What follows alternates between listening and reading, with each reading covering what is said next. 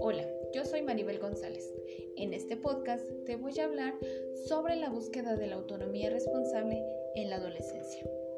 Todos sabemos que la etapa de la adolescencia es una edad muy complicada.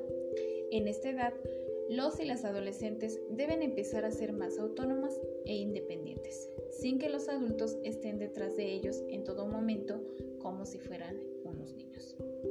Es importante favorecer mucho el diálogo en la familia para que ellos vayan comprendiendo las situaciones y las consecuencias de sus decisiones y actos y así puedan encontrar soluciones y respuestas por sí mismos aunque estén bajo la supervisión de padres y madres. Los padres y madres intentan fomentar en sus hijos cierta independencia durante esta etapa. Lamentablemente, por las inseguridades y los miedos ante las situaciones que suceden, como el consumo de alcohol, el consumo de drogas, los primeros contactos sexuales, el fracaso escolar o todo tipo de conductas de riesgo, se tiende a protegerlos en exceso de estas experiencias desagradables. Por otra parte, la situación actual de nuestra sociedad hace que la juventud dependa económicamente de la familia durante más tiempo.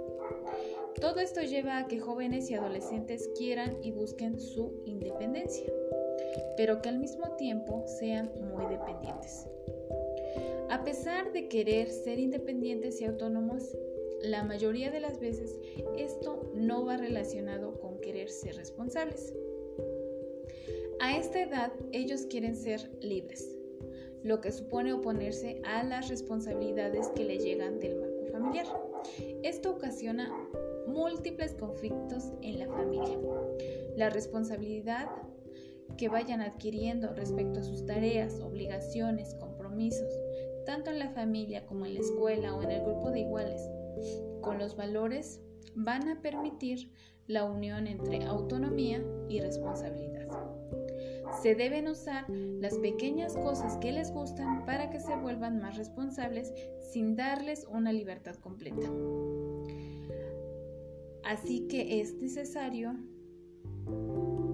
incentivar su buen comportamiento y la responsabilidad que asumen cada una de las situaciones de su vida, dándoles más beneficios y autonomía cuando demuestren que son responsables, es decir, premiándolos de alguna manera, por ejemplo, dejarlos salir con sus amigos, un poquito de más tiempo, comprarle los zapatos que le gustaron, etc. Por el contrario, cuando actúen de forma no responsable, se les explicará que todo acto tiene una consecuencia, por lo que perderán algunos beneficios que tienen y de esta manera se podrá potenciar que sean más responsables y vayan controlando sus emociones. Debemos tener presente que cuando se equivoquen no es nada aconsejable compararles con, con nosotros, con otras personas, con sus hermanos, hermanas, amigos o amigas.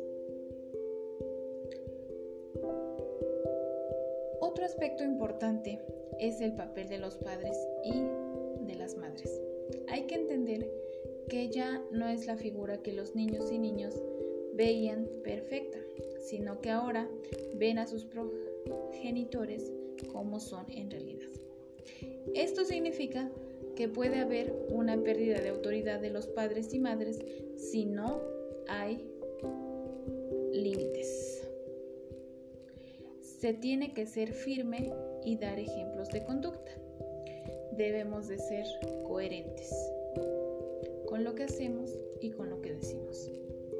Es importante que si se les quita alguno de los beneficios que han conseguido, no se les devuelva en el instante en que pone una buena cara o dice, te prometo que esto no vuelve a pasar.